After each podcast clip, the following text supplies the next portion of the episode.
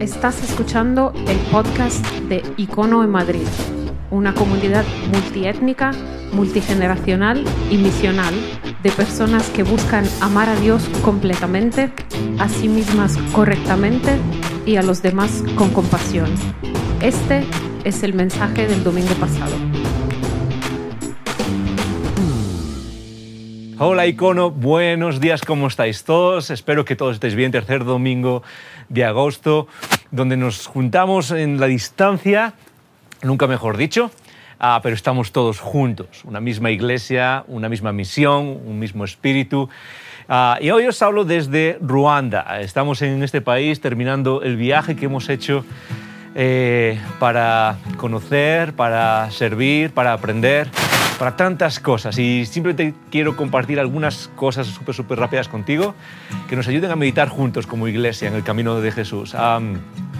este ha sido un viaje increíble. Hemos pasado aquí uh, seis días y ha sido ah, energético, rápido, emocional, ha sido ah, un arriba y un abajo, ha habido de todo, ha habido viajes largos, largos, largos, desde los vuelos de siete horas a seis horas en autobuses para llegar a tierras y a lugares bastante remotos. Hemos estado con iglesias, hemos estado con mujeres y hijos eh, abandonados, hemos estado con niños pequeños jugando, riéndonos, compartiendo algunas cosas también. Hemos estado aprendiendo un montón de qué significa la vida en lugares como esto y también qué significa seguir a Jesús en lugares como esto, algo de lo que tenemos que aprender. Y también hemos estado aprendiendo qué significa a servir, qué significa ayudar a los demás. Ha sido un momento, ha sido ah, unos días increíbles.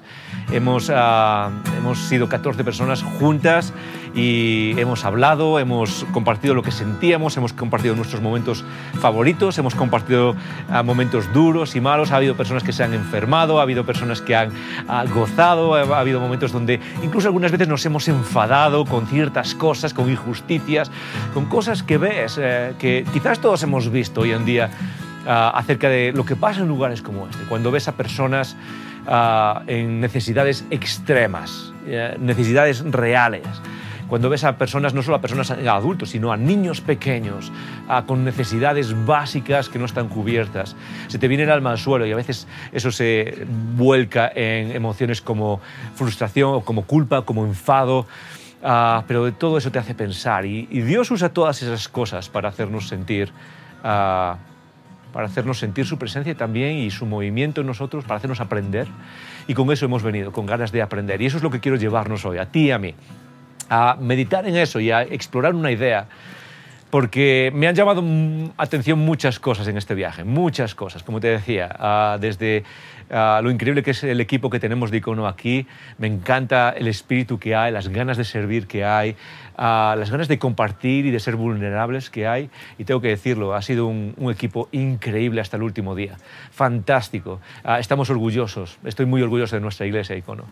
Ah, me han llamado también la atención Ruanda como país. Ah, detrás de mí tengo a, Kigali, la capital, una capital llena de gente. Ruanda es el país con más densidad de población de toda África. Montón de gente por todos sitios. Pero es un país que es increíblemente limpio. Me han contado, no lo he verificado, pero me han contado que es un país en el que una vez al mes todo el país, el presidente incluido, para para limpiar, limpiar públicamente las calles, barrer. Es, todo está perfectamente limpio. La gente es tremendamente educada, tremendamente servicial. Ah, hay seguridad en este país, no hay problemas de salir por la noche a lo mejor a dar un paseo. Ah, hemos salido un par de veces del hotel o de los lugares donde nos estábamos quedando. Me ha sorprendido muchísimo eso. La comida, buenísima comida. Oh, creo que he ganado como, no sé, dos o tres kilos. Todo el esfuerzo que este año en perder peso, creo que lo he tirado por la borda ahora en estos días aquí. Ah, me han llamado también otras cosas, como por ejemplo el trabajo increíble que está haciendo Compassion International aquí en Ruanda, con cientos y cientos y miles y miles de niños. Me ha llamado mucho la atención. Tremendamente organizados, tremendamente bien planificados, tremendamente bien ejecutados ah, y sirviendo eh, dentro de sus posibilidades, porque la necesidad es tanta que lo que hacen no es mucho, no puede ser mucho, pero lo hacen con un enfoque increíble y me encanta eso. Ah, me ha llamado mucho la atención visitar diferentes proyectos de Compassion Compassion aquí en Ruanda y he visto lo eficientes que son y lo bien hecho que está. Ah, ah, un 10 para, Ruanda, para Compassion en lo que está haciendo aquí en Ruanda. Me ha llamado también la atención a las personas, la necesidad que hay. Hay muchísima necesidad. no es sorpresa para nadie que este es un país en el que en el que hay tremendas necesidades básicas, comida, sanidad, electricidad, agua. Hemos estado en diferentes lugares, hemos visitado, yo he visitado a familias en sus casas, y casas entre comillas, casas que eran Ah, de adobe, de ladrillos de adobe, de paja y barro, donde no había ni ventanas, porque no hay para cristales, no hay para comprar las ventanas y entras y básicamente todo está a oscuras, en, suelo pisado y lo grande que tienen en su casa o lo más importante que tienen en su casa son dos cabras, ah, no hay para electricidad, para agua, no hay para, absolutamente nada. Y hablando con ellos y tratando de entender cómo es su vida y cómo cómo les está ayudando Compassion a través del apadrinamiento de niños y cómo, cómo está llegando aquí. Y es increíble ver cómo tan poco que hacemos desde el otro lado ah, en un apadrinamiento de un niño o en dar, donar a organizaciones como Compassion, Ah, se convierte en tanto en este lado ah, para las familias. He escuchado historias de primera mano de familias que ah, por un donativo de 30 euros, icono, piénsalo bien, un donativo de 30 euros les ha permitido, por ejemplo, comprarse un cerdo, que es como dar un paso más en el en, el estatus, ok, alguien tiene un cerdo y luego poder criar ese cerdo y venderlo y gracias a ese dinero poder mejorar sus, sus condiciones en su casa un poquito más, poner suelo que no sea de barro, o poner una ventana más, o ah, algo increíblemente difícil aquí en este país, sobre todo en zonas rurales fuera de la capital de Kigali, es el transporte. Ah, montones de mototaxis, montones de mototaxis por todos sitios, y en esos lugares en los que hemos ido ni siquiera tienen eso. Ah, y a veces un poco de ayuda se convierte en algo tan grande, tan importante. y eso me ha llamado mucho la atención, que lo poco que a lo mejor para nosotros no es un esfuerzo tan grande, revierten este lugar en algo que de verdad cambia sus vidas. Posibilidad de educación. He escuchado la historia de uno de los ah, niños, se llamaba Víctor, hoy se llama Doctor Víctor, porque fue parte de un, ah, de un proyecto de Compassion cuando era niño, creciendo, creciendo, creciendo, y llegó a ser, hoy es cirujano general, hoy es cirujano, de hecho cuando ah, eh, nos sentamos con él a cenar, eh, venía del hospital y me dice, hay, somos dos cirujanos para más de 40.000 personas en un lugar, eh, no hay más, y él ha crecido gracias a Compassion y ahora tiene estas oportunidades. Si uno puede leer eso, leer ese futuro, porque otra cosa que me ha sorprendido, Icono, en, en este viaje, es la responsabilidad que tiene la gente sobre sí mismo. Son gente con ganas de moverse hacia adelante y a veces lo que necesitan es otras personas que vengan y les ayuden con un poco de estructura, con un poco de, que les den un, empujón, porque son personas que quieren moverse hacia adelante. Ah, y son niños que sueñan con ser profesores, con ser cirujanos, con ser abogados, con ser presidentes de este preciosísimo país. Y, me ha sorprendido muchísimo que no están esperando simplemente que alguien venga y les solucione las cosas. Y una de las pruebas de eso es el movimiento que hemos visto desde, que nos han explicado, desde el genocidio de 1994, un genocidio famoso entre grupos étnicos aquí, a, Tutsis y Hutus, y podéis leer acerca de eso en Internet, un genocidio que en cuestión de un mes creo que fue, en cuestión de semanas, acabó con la vida de más de un millón de personas, acabó con familias, un país destrozado 30 años después, aun cuando hay gente que le cuesta hablar de eso, gente que nos ha contado acerca de, aquel momento cuando perdió a sus padres o a sus hermanos o a sus tíos, a toda su familia, puedes ver cómo ese país está avanzando, mira hacia adelante, quiere, quiere superar eso y vivir juntos. Y me ha sorprendido, porque escuchas de otros países donde eh, ocurren situaciones similares, guerras, eh, guerras civiles y cosas así, y lo que nos cuesta después de dos o tres generaciones es movernos hacia adelante, mirar hacia adelante esta gente eh, es increíble cómo mira hacia adelante y toman responsabilidad por sus vidas. Y lo que nosotros podemos hacer se convierte en demasiado. Y ese es donde quiero llevarte hoy, Icono, a que meditemos sobre eso. Porque la, una cosa que me ha llamado la atención de todas las que he mencionado son ah, los pies. Los pies.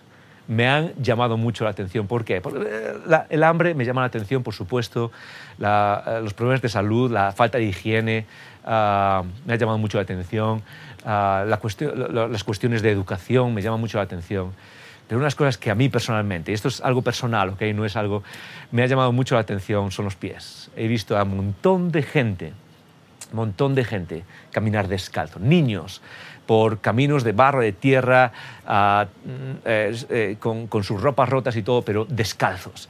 Hombres trabajando, hombres cargando sobre sus cabezas leña o, hierba para animales, me imagino, o sacos de arroz, e iban descalzos por la acera y podías ver sus pies hinchados, podías ver sus pies cuarteados, sucios, podías ver sus pies.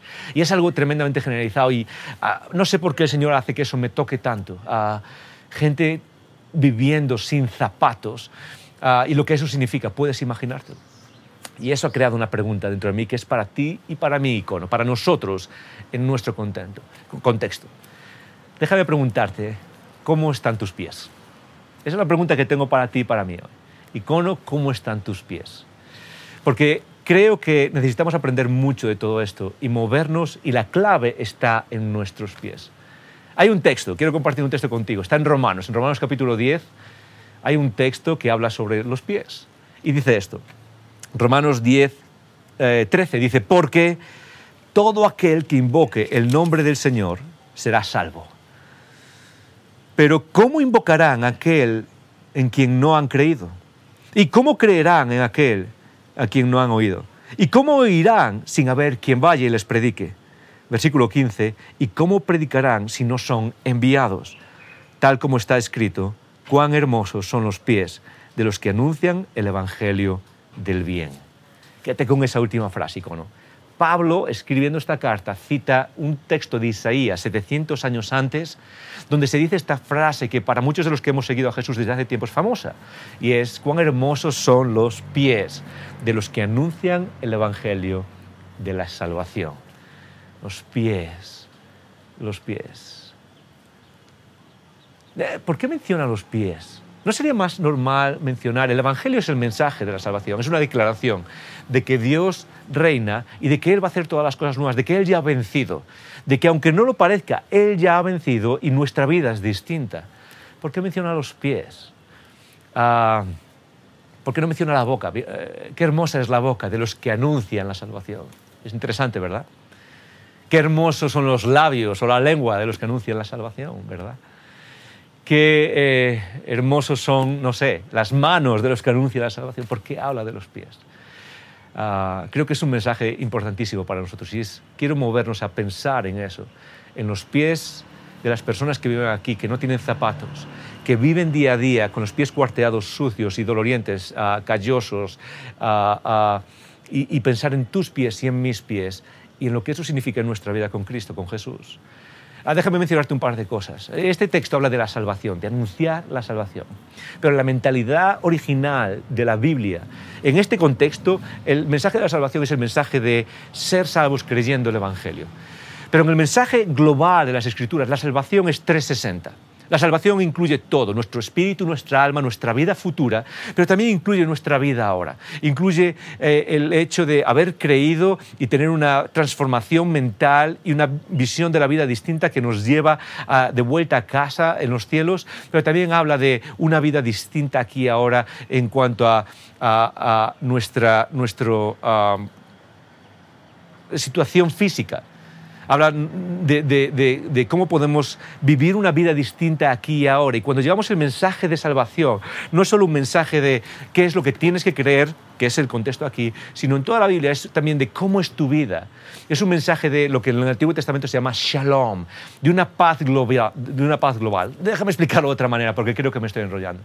La salvación de la que hablan las Escrituras es una salvación de creer, eh, que llevamos a alguien un mensaje que tiene que escuchar, pero también es, es una transformación global de nuestra vida, de lo que podemos llevar a una persona para que pueda comer, de lo que podemos llevar a una persona para que pueda eh, eh, tener salud, sanidad, de lo que podemos llevar a una persona para que pueda tener tener un lugar donde vivir, de lo que podemos llevar a una persona para que pueda mejorar su vida y salir de unas condiciones que hacen la vida difícil, de que hacen la vida ah, deplorable.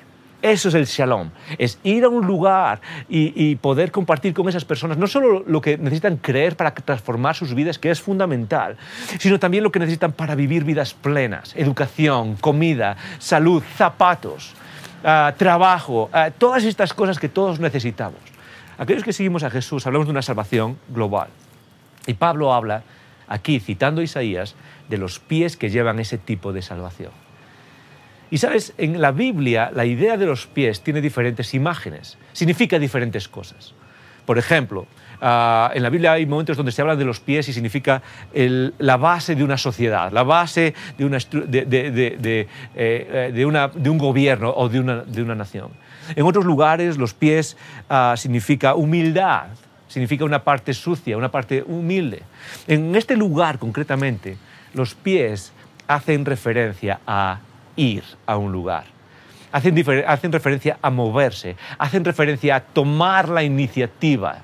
Y no sé si, si eh, me estoy explicando bien, pero yo creo que lo que dice Pablo aquí y lo que podemos ver cuando venimos a lugares como este, es que nuestro llamado como iglesia, nuestro llamado aquellos que seguimos a Jesús, es el llamado a usar nuestros pies, a movernos hacia otro lugar. Y ese moverse hacia otro lugar para salvar a otras personas en sus creencias y en su visión de Dios y en el amor de Dios, pero también en sus necesidades y en su vida global, requiere que, que, vayamos, requiere ah, movernos de un lugar a otro. Y ese movernos puede ser movernos de una acera a otra o puede ser movernos de un hemisferio a otro. Puede ser movernos de una oficina a otra para hablar con alguien, o puede ser movernos de un país a otro. Pero aquellos que somos cristianos y que tenemos un mensaje y que tenemos una llave para la salvación global de las personas, somos personas que usan los pies. Y eso es lo que nos está diciendo Pablo. Bienaventurados son aquellos, o felices, o qué hermosos son los pies de las personas que van. Pablo nos está llamando a ti y a mí a ser intencionales en buscar a las personas con necesidad, no esperar a que vengan. Y, y creo que necesitamos despertarnos más a eso. Cuando veo los pies de estas personas, pienso en mis pies.